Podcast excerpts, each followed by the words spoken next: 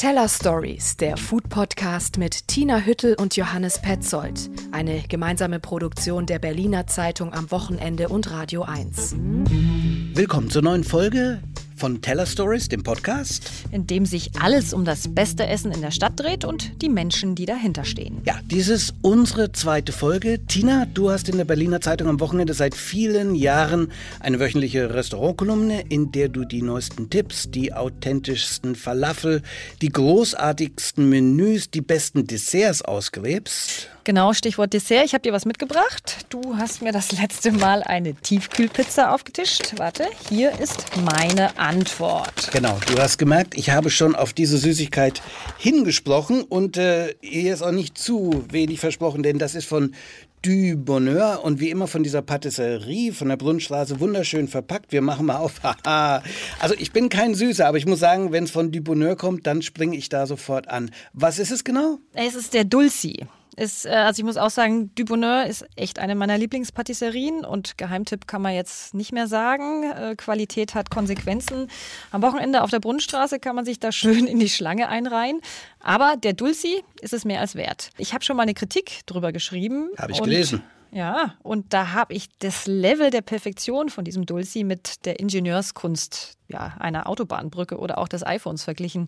Probier doch mal. Ja, hohe Messlatte. Ich nehme das mal hier raus. Ähm, das ist aber schön. Die haben so eine, äh, so eine kleine Lasche am Untersetzer. So. Und das andere wird weggeworfen, das brauchen wir jetzt nicht. Ich hacke da mal, ach Gott, wie das so reingeht. Fluffig. Wunderbar. Und ähm, also ja, jetzt ball ich mal da direkt rein. Und ein Mürbteig, also ja. so ein Tartlett. Das ist dann gefüllt mit Salzkaramell und äh, gekrönt von einer ja. Halbkugel luftigsten Mousse aus weißer Valorona-Schokolade. Mm. Ja, also für mich fertigt mm. die Patissiere äh, Anna Plagens echt Wunderwerke. Und ähm, ich habe sie mitgebracht, weil das Bonheur in meinem Leben wirklich eine große Rolle spielt. Immer wenn bei uns zu Hause der Haussegen schief hängt oder einfach wir alle nur wahnsinnig vom Alltag genervt sind, dann zieht irgendeiner los und schleppt einen Dulci an. Und ich sag dir danach, ist die Welt wieder gut. Bei mir sind es übrigens Baked Beans, also eine ganz andere Abteilung, wenn ich Comfort Food brauche. Baked Beans, Egg und Toast. Ja, und dann I'm on the sunny side of the street. Aber gut, das ist ja eigentlich, äh, Tina, jetzt nicht unser aktuelles Thema, weil äh, uns geht's doch gut, oder? Brauchen wir gerade Comfort Food? Ja, ich würde auch sagen, eigentlich alles bestens. Wir haben echt richtig viel Zustimmung auf unseren ersten Podcast bekommen. Also äh, mir hat zum Beispiel Daniel Scheppern vom Kink geschrieben, da bekommt man selbst Lust, wieder mehr auszugehen. Ja, oder hier Anja Schröder von Planet Wine am Gendarmenmarkt, die hat uns verlinkt und geschrieben, einmal reingehört und zack, Fan. Ausrufezeichen, super Konzept, perfekt für alle Foodies und Freunde der Tischkultur. Ja, müssen wir sagen. Vielen Dank, Anja. Und auch Cookie. Einstiger Clubbetreiber, heute Chef von Cookies Cream und Crackers, auch der hat sich zu Wort gemeldet. Hi, ich bin Cookie. Ich bin gespannt, welche Personen alle mitmachen bei euren Podcast. Wir sind auch gespannt. Wir bemühen uns, Woche für Woche hier die Creme de la Creme, das Who is Who der Berliner Köche und Köchinnen und Gastronomen aufzufahren. Jede Woche wird es andere geben. Für Cookie und alle anderen darf ich schon mal verraten, dieses Mal ist es Björn Swanson in unserem Frage- und Antwortspiel namens äh, Coffee Break, mhm. heißt das bei uns. Und äh, Swansons führt ja ein brandneues Restaurant namens Feld und dieser tätowierte Berliner mit amerikanischen Wurzeln ist ja kein Unbekannter. Er hat sich den Stern im Golvet erkocht und äh, heute sagt er unter anderem, was seine schönste Kindheitserinnerung namens Munch Punch ist. Mein Vater konnte ja nicht kochen, weil er kam aus so einem Militärhaushalt. Munch Punch waren einfach so eine, so eine Abwandlung von Macaroni and Cheese, wo er dann noch Dosentunfisch und Schablettenkäse reingerührt hat und dann noch mit, mit Kochschinken. So pervers das Ganze auch klingt, wir haben es wirklich geliebt. Björn Swanson über Munch Punch und mehr zu seinen Vorlieben und äh, was ihn mit Gott und der Kochwelt verbindet, das haben wir dann später im Coffee Break. Aber an der Stelle möchte ich dir, äh, Tina, kurz kurze Frage stellen, äh, nicht ganz ohne Grund. Was ist dein Verhältnis zu Paris Hilton? Ernsthaft? Äh, ich habe eins äh, mit ihr beim Friseur. Da liegt nämlich die Gala aus und äh, das ist meine Infoquelle. Allerdings war ich schon länger nicht mehr beim Haare schneiden. Wieso? Was gibt's? Naja, ganz äh, große News. Tete, die die Welt äh, der Gourmets verändern wird. Paris Hilton hat jetzt nämlich auch ihre eigene Kochshow auf Netflix. Erste Staffel ist draußen. Ich habe es wirklich geschafft, mir drei Folgen, ich glaube von sechs anzuschauen. Sie stolziert da in der ersten Folge mit pinker Schleppe durch den äh, Supermarkt, fragt den Verkäufer tatsächlich, was Schnittlauch ist und was man damit machen kann. Okay. Dann knallt knallt sie sich den Wagen mit Cornflakes voll, stiefelt nach Hause in ihre Riesenvilla, beziehungsweise lässt sich natürlich fahren und fängt an zu kochen in einer Küche, in der sie ganz offensichtlich nicht weiß, was Aufregendes in den Schubladen steckt. Dann kommt Kim Kardashian und die beiden kochen. Ach, was soll ich sagen, Tina? Bling Bling ist da noch Untertreibung. Die Moderation so spontan wie von Florian Silbereisen beim Heimatfest der Volksmusik. Unter humoristischen Aspekten geht das, obwohl ich auch sagen muss, diese Kieks-Stimmen, schnell gehen die dir auf den Nerv oder mir auf jeden Fall. Und kochtechnisch lernst du nix. I have to hurry because this will become all hard soon. Perfect. That's what I call sliving blue marshmallows. Blaue Marshmallows, die du nicht essen willst, glaub mir. Ja, ich glaub's dir, es ist wahrscheinlich nicht ganz zufällig gewählt, weil in den Teller Stories kommen wir heute auch auf die Farbe Blau. Und zwar, äh, Johannes, du gehst der Frage auf den Grund, wieso die in der Küche, außer bei Paris Hilton natürlich, äh, kaum auftaucht. Und da will man sie nicht essen. Aber wir gehen erstmal mit dir jetzt ins Café. Table Talk. Tina testet. Vorweggeschickt, ich finde es natürlich wunderbar, dass wir jetzt Teller Stories machen, weil ich jetzt endlich alles loswerden kann, was ich in meinen gedruckten Restaurantkritiken platzmäßig nicht unterbringe. Ich war diese Woche im Café Frieda der Neueröffnung, auf die viele hier schon lange gewartet haben. Ja, genau. Und das liegt am Helmholtzplatz, also am Helmholtzplatz im Prenzlauer Berg, Ort des Geschehens. Das war das äh, ehemalige Restaurant Frida Kahlo, ein Mexikaner, der ja zu den Zeiten nicht wegzudenken war im Prenzlauer Berg. Ja, eben. Und das hätte ich so gern noch untergebracht, dass Frida Kahlo, ich meine, dazu gibt es jede Menge Erinnerungswürdiges, wenn auch nicht unbedingt kulinarischer Art. Äh, ja, ich sag mal Tex-Mex-Küche, oder? Das war ja mal ganz groß. Ja, ebenso wie die Gypsy Kings. Äh, Die Ja. Gypsy Kings? Da gehen wir jetzt aber weit zurück, oder? Deine Jugend, ja? Ja, die gehören irgendwie in meine Jugend. Damals war Tex-Mex äh, das neueste Ding. Sausalitos, Los Banditos und wie hießen diese ganzen Läden? Da gab es Enchiladas, Tacos mit einer Menge Guacamole und Käse überbacken drauf und sonstigen Soßen. Und es gab vor allem jede äh, Menge schlechter Cocktails. Und der Abend endete mit Bamboleo, um noch auf mal die Gypsy Kings zu kommen. Man stand auf dem Tisch und grüllte, oder? So ungefähr, genau. So ging es im Frida Kahlo nicht ganz zu, aber den Laden, den gab es schon, als ich mit Anfang 20 als Studentin nach Berlin in die Dunkerstraße gezogen bin. Wann war das? 1909, warte, 1998 hast du gesagt. Ähm, jo, waren auf jeden Fall in Berlin kulinarisch noch dürftige Zeiten und Jahre. Äh, da saß man in Kneipen und Restaurants noch äh, beim Kerzenschein, oder? Der war obligatorisch und es gab auch immer Chili con Carne auf jeder Karte.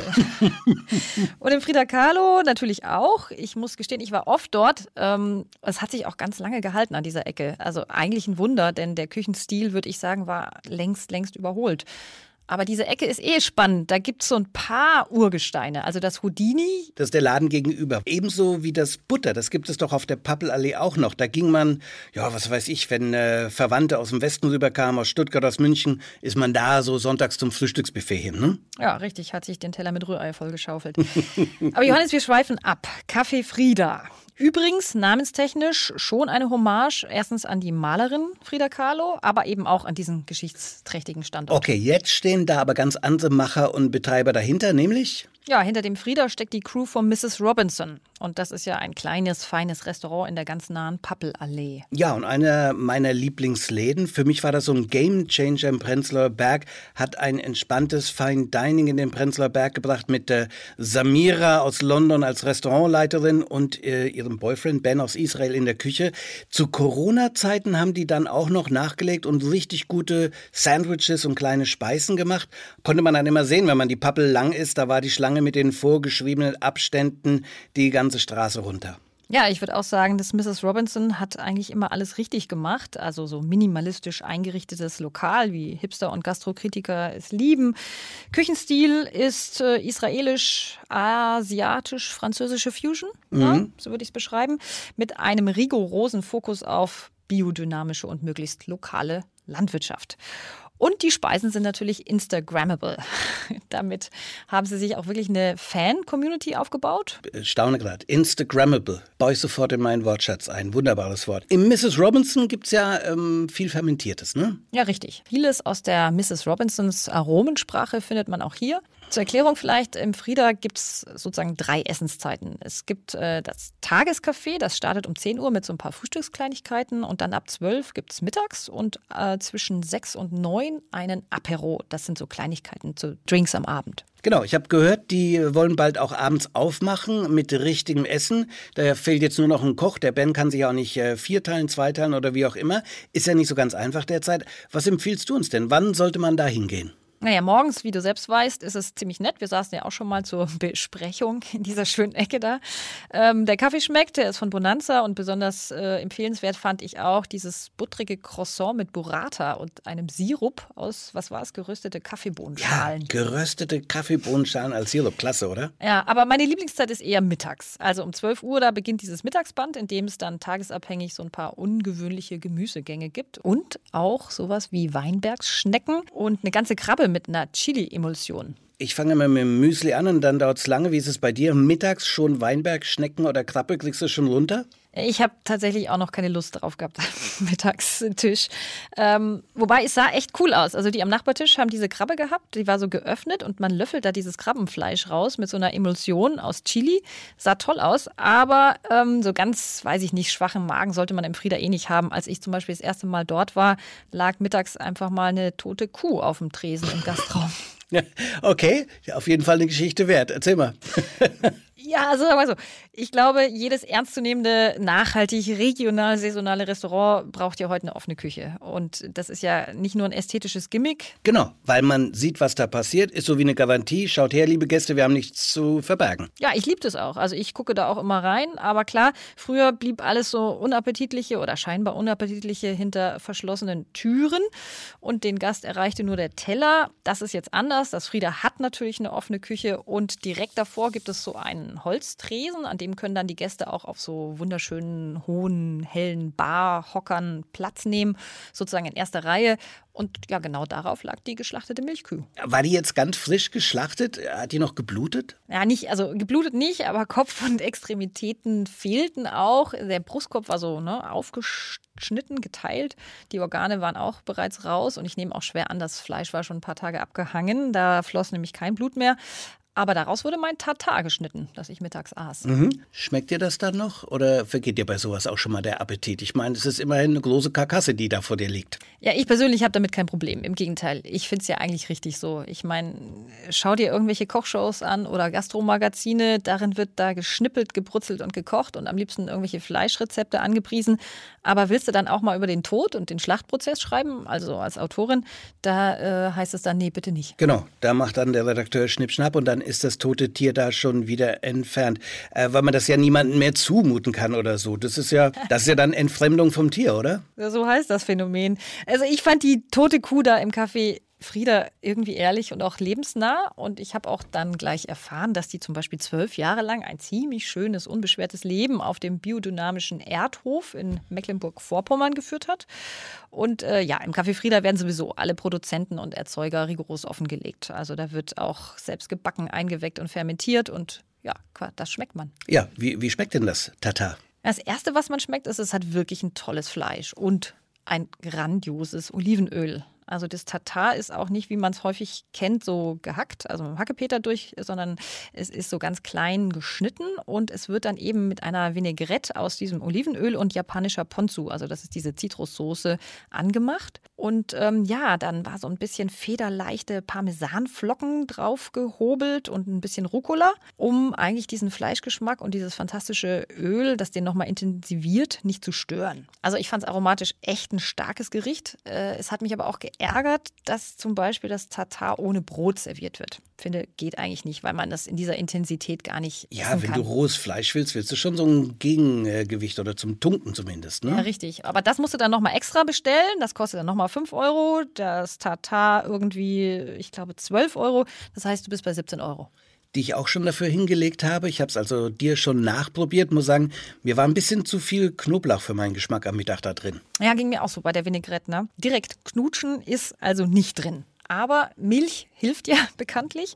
Äh, zum Abschluss kann ich empfehlen, gibt es ein wunderbares Softeis. Das äh, ist wirklich großartig. Ich meine, Softeis ist ja eigentlich verpönt, weil böses, mhm. böses Industriefood. Hier erinnert aber nur die Form und die Maschine, aus der das Eis dann rauskommt, an industrielles Softeis. Die verhalten sich ja auch zu Industriefood. Ne? Ich habe gesehen, auf der Karte steht ausdrücklich Fuck Industrial Food. Genau, das ist die Losung hier. Gedruckt, äh, selbstverständlich auf Englisch, ebenso wie die Karte. Und ebenso selbstverständlich wird dir natürlich erklärt, erklärt, dass das Eis aus Rohmilch gemacht wird, also unbehandelte, nicht pasteurisierte Milch und äh, auch noch die Sorten rein, dass also nicht einfach nur von verschiedenen Kühen, die das Gemolkene zusammengeschüttet wird. Und es schmeckt wirklich anders als herkömmliche Milch, wie man die heute so gewöhnt ist. Ich würde sagen, es hat so einen ganz leicht, das klingt jetzt schlimm, aber es schmeckt wirklich gut, ranzigen Beigeschmack. Jo, ähm, tote Kuh zur ranzigen Milch im Café Frieda. Aber ähm, wenn ich es jetzt richtig verstanden habe, ist es eine Empfehlung von dir, oder? Ich bleib dabei, auf jeden Fall. So, an der Stelle kommen wir zu unserem Coffee Break mit Björn Swanson, Oberarm-tätowierter Koch mit amerikanisch-berlinischen Wurzeln. Der hat früher gekocht im Fassil, im Rutz, nach einer Zeit an der Ostsee hat der sich dann in Berlin im Restaurant Golvet seinen ersten Stern erkocht. Ja, und das hatte dann auch ziemlich überraschend verlassen, das Golvet, und auch, glaube ich, nicht ganz harmonisch. Mhm. Aber jetzt hat er das Feld, sein neuestes Restaurant im Akazienkiez in Schöneberg eröffnet. Und ganz klar, da äh, geht es auch gleich wieder zur Sache. Genau. Und wenn er nicht im eigenen Laden in der Küche steht, dann findet man ihn auch an anderen Plätzen beim Essen. Das sind Björn Swansons Tipps in Berlin zum Essen gehen. Wenn ich privat essen gehe, dann gehe ich am liebsten zu, zu Michael Kempf und Joachim Gerner ins, ähm, ins Fazil. Schon seit Jahren. Das ist nach wie vor für mich äh, das, das beste und stärkste Restaurant der Stadt. Und ähm, ja, auf jeden Fall immer ein Besuch wert. Und wenn es ein bisschen ein bisschen lockerer sein soll, dann definitiv das Chicago Williams Barbecue oder ähm, Gambinos Pizza and Highballs in Friedrichshain. Sensationell, gute Pizza, cooler Typ, gute Drinks. Und nun hören wir den Sternekoch in unserem Frage- und Antwortspiel. Coffee Break. Köche und Köchinnen antworten. Was wäre aus Ihnen geworden, wenn nicht Koch oder Köchin? Wenn aus mir kein Koch geworden wäre, wäre ich wahrscheinlich ein erfolgloser Straßenmusiker. Ich weiß es nicht. Nee, tatsächlich keine Ahnung. Mein Traum war ja Berufssoldat zu werden, auch in den Staaten. Äh, dann hatte ich aber Probleme mit meinem Knie und bin dann, äh, warum auch immer, wenn man mit Knieproblemen einen Beruf wählt, warum man dann in der, in der Küche landet. Aber es, es war halt so. Das ist eine harte Frage, ob meine Kinder in die Gastronomie sollen. Auf der einen Seite baue ich gerade ein Unternehmen auf und das will man natürlich irgendwann auch in die richtigen Hände geben. Von daher wäre es schon schön, wenn man das auch an die nächste Generation weitergeben kann. Das wäre für mich schon wichtig. Von daher denke ich mittlerweile schon, dass ich die Frage mit Ja beantworten würde. Ich würde mich schon freuen, wenn meine Kinder auch in die Gastronomie gehen. Ihre sinnloseste Anschaffung in ihrer Küche. Ist ein Fleischwolf, der 2800 Euro gekostet hat, einen Starkstromanschluss hat und mir dann im Nachhinein aufgefallen ist, dass wir gar keinen Starkstromanschluss in der Küche haben. Wichtigster Ratschlag vom Profi an die Hobbyköche? Ist auch ähm, ein Ratschlag, den ich auch meinen Köchen immer mitgebe. Beim geringsten Zweifel neu machen. Das heißt, wenn du darüber nachdenken musst, ob es richtig ist, kann es nicht mehr richtig sein, sondern es ist schon falsch. Für wen möchten Sie einmal kochen? Für wen ich gerne kochen würde, ist, glaube ich, die Queen. Also das wäre so eine, so eine Ikone ja nicht der letzten 10, 20, 30, sondern mittlerweile ja schon 70 Jahre. Und ich glaube, das wäre wär wirklich eine Ehre, wenn man, wenn man das dazu gekommen wäre. Aber ich glaube, der Zug ist für mich abgefahren. Und wer soll einmal für Sie kochen? Die Queen. Wäre ja wirklich mal interessant zu wissen, was würde die Queen, wenn sie müsste, und sie musste wahrscheinlich noch nie kochen, was würde sie zustande bringen?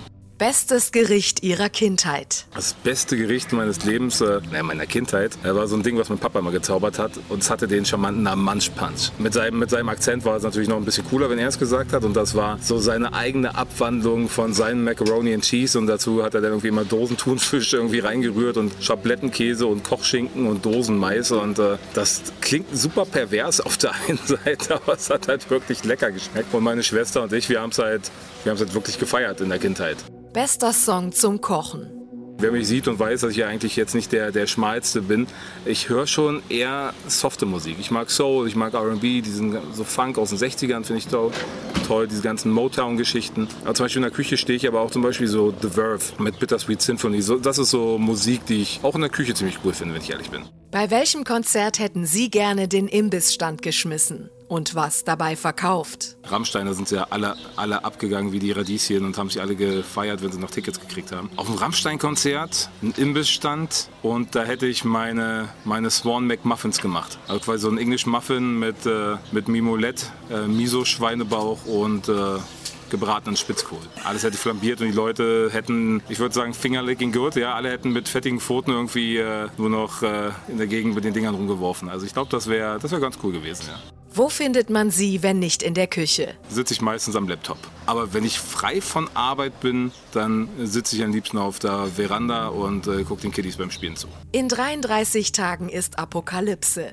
Wie vertreiben Sie sich die Zeit bis dahin? Ich würde jede Sekunde mit der Familie verbringen. Gucken, dass, dass man alle, alle zu sich holt, die man liebt und die man gerne hat und die einem wichtig sind. Gucken, dass man einfach eine, eine gute Zeit hat mit verdammt viel Wein, verdammt gutem Essen, viel Musik, guten Geschichten und dann äh, kein Trübsal blasen. Welcher Duft versetzt Sie zurück in die Kindheit? Turpentine.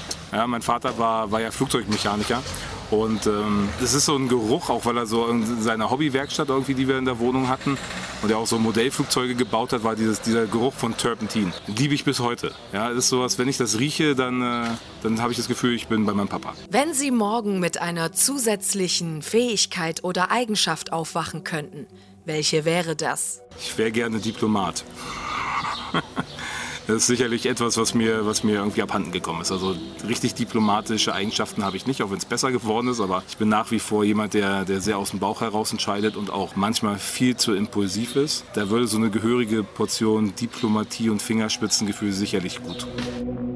Jo, Diplomatie ist seins nicht. Der Björn Swanson war ja früher auch mal sehr erfolgreich als American Football Player, zum Beispiel für die Berlin Adler. Und das ist ganz sicher kein Diplomatentreffer auf dem Feld. Was mich an der Stelle interessiert, Björn Swanson war ja auch schon mal Berliner Meisterkoch und du sitzt in der Jury, Tina. Wir haben vergangene Woche schon mal drüber gesprochen und da habt ihr die Entscheidung ja schon getroffen gehabt, ja. Aber äh, verraten hast du nichts. Äh, heute vielleicht so ein bisschen mehr, hm? Oh, ich darf immer noch nicht. Oh Gott. Aber es gibt eine offizielle Shortlist, das kann ich sagen. Also darauf stehen für den Berliner Meisterkoch Stefan Henschel vom Cookies Cream, Silvio Pfeuffer vom 1 unter 0, Michael Schulz vom Irma Ladus und Max Strohe aus dem Toulouse-Lautrec. Und ich habe gesehen, und das darf man schon verraten, weil das war schon in den Meldungen drin, es gibt eine neue Kategorie, nämlich Berliner Barkultur. Ja, war auch an der Zeit. Da hat sich ja unglaublich viel getan in Berlin in den letzten Jahren. Äh, hier kann man nämlich nicht nur gut essen inzwischen, sondern auch gepflegt trinken und die Auswahl an guten Bars, die ein bisschen mehr als Kaipiri, Mai Tai und ja, was gibt's noch? Pimps? Pimps Number One, würde ich sofort sagen. Das ist dein Ding, ne? Ist regelrecht explodiert. Auch da ist die Shortlist schon draußen, aber du kannst ja mal sagen, wer dabei ist. Du bist in der Jury. Ja, es sind vier. Unter den Favoriten ist das Mr. Susan, die Bon Vivant Cocktailbar, der Schneeeule-Salon, in dem gerade die Berliner Weiße nämlich wiederbelebt wird, und die Green Door Bar. Das ist ja auch so ein Vorreiter in Sachen Barkultur. Alle extrem empfehlenswert. War ein Trick von mir, deine Aufzählung, damit ich nochmal da reinbeißen konnte in dieses äh, Dulci. Drinks gibt es viele, auch in der Farbe Blau. Achtung, blaues Essen wenig. Tina, ich habe dir vor diesem Podcast schon mal habe ich dich gefragt, lass dir mal einfallen, was fällt dir zu Blau und Essen ein? Und? Ja, zwei Sachen, Blaubeeren, Schlumpfeis. Mehr war es nicht. Aber ich habe sofort einen Drink vor Augen, nämlich den Swimmingpool. Kannst du dich erinnern an den? Ja, ja, ja, mit Blue Curacao, oder? Ja, es war mein erster Vollrausch. Ich weiß nicht mehr, ich glaube, ich war 16. Äh, Im Cocktailhaus, so hieß das, in München-Schwabing, da wo ich aufgewachsen bin. Und da habe ich, weil natürlich lecker und süß, gleich mhm. zwei davon gekippt. Okay. Und direkt vor die Ladentür gekotzt. Äh, Gibt es da jetzt eine Plakette? Hier war Tina mit 16 und hat ihren äh, Swimmingpool vor die Tür gekotzt. Auf jeden Fall, auf jeden Fall eine coole Geschichte, Tina. Sehr, sehr peinlich, würde ich sagen. Also es ist wirklich auffallend. Du hattest Zeit zu überlegen, bist nur auf zwei blaue Essen gekommen und äh, Blau spielt beim Essen keine Rolle. Und der Frage wollte ich mal nachgehen. Tiefe Teller. Johannes geht den Dingen auf den Grund. Ich habe mal zwei Kochbücher mitgebracht. Hier von Stefan Paul, Die Blaue Stunde. Da geht es weltweit um Rezepte, die den Abend feiern. So Tapas, die uns vielleicht mit dem ersten Drink in der Hand vom Tag zum Abend gleiten lassen. Kein blaues Rezept dabei. Das ist jetzt vielleicht noch nicht so verwunderlich. Aber hier ein zweites Kochbuch, sogar in Berlin entstanden. Kochen nach Farben, zwölf Farben, zwölf Menüs. Und da ist von weiß über gelb bis dunkelrot alles dabei, aber eben nicht blau. Ja, irgendwas stand mit Blaubeertörtchen drin, glaube ich. Aber wie wir bei jedem Besuch im Obstladen feststellen können, Blaubeeren sind eben nicht blau, sondern eher lila. Vielleicht Heidelbeeren im Wald, da ist noch die Farbe blau nah dran. Du hast recht, im im Frieder gibt es auch das Softeis mit Blaubeeren, so eine Mix aus Blaubeeren mhm. und das ist auch eher lila. Ja, wir bezeichnen ein paar Lebensmittel als blau, obwohl sie das nicht sind. In meiner fränkischen Heimat gibt es zum Beispiel das Blaukraut, ne? kennen wir, Blaukraut bleibt Blaukraut und so weiter.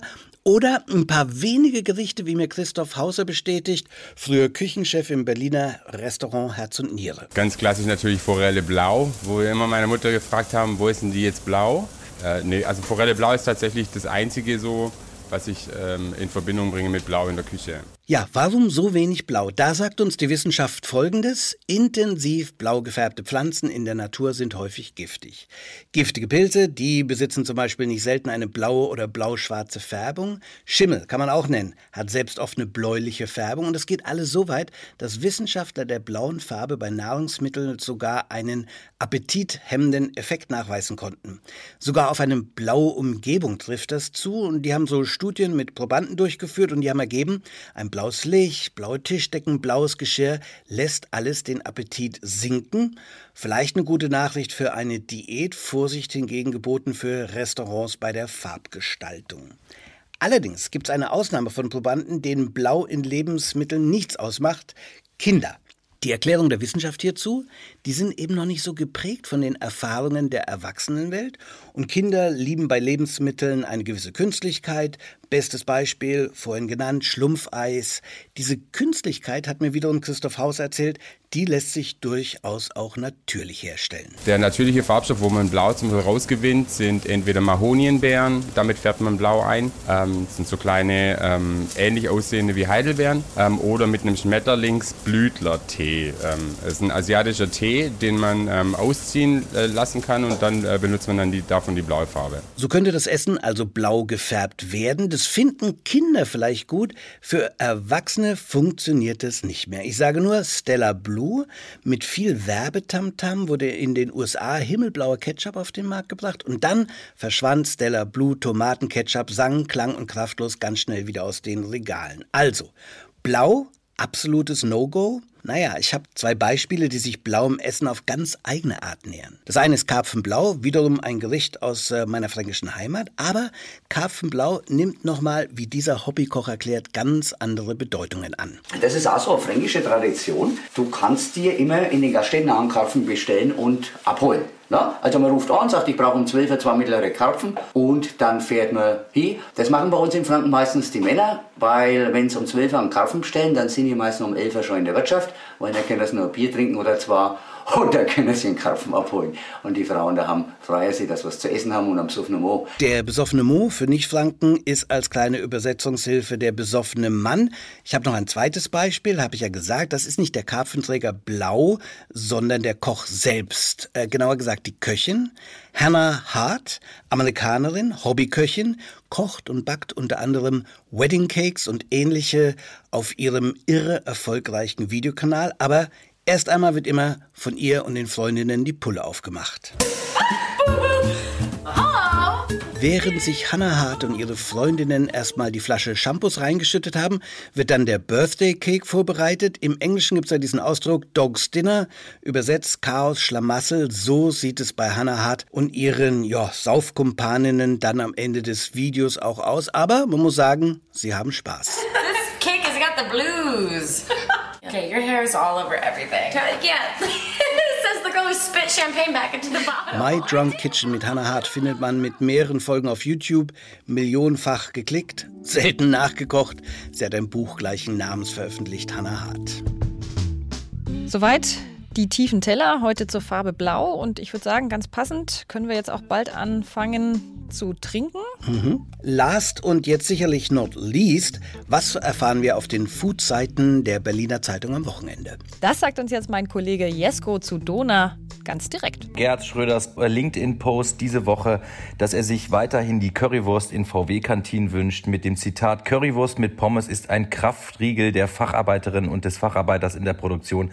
Das soll so bleiben. Das haben wir dann zum Anlass genommen, um zu sagen, ja, wir machen eine Doppelseite, einen Currywurst-Schwerpunkt quasi quasi für Berlin. Da geht es einerseits darum, wie essen Politiker eigentlich, denn Essen von Politikern ist ja nie auch nur einfach privat.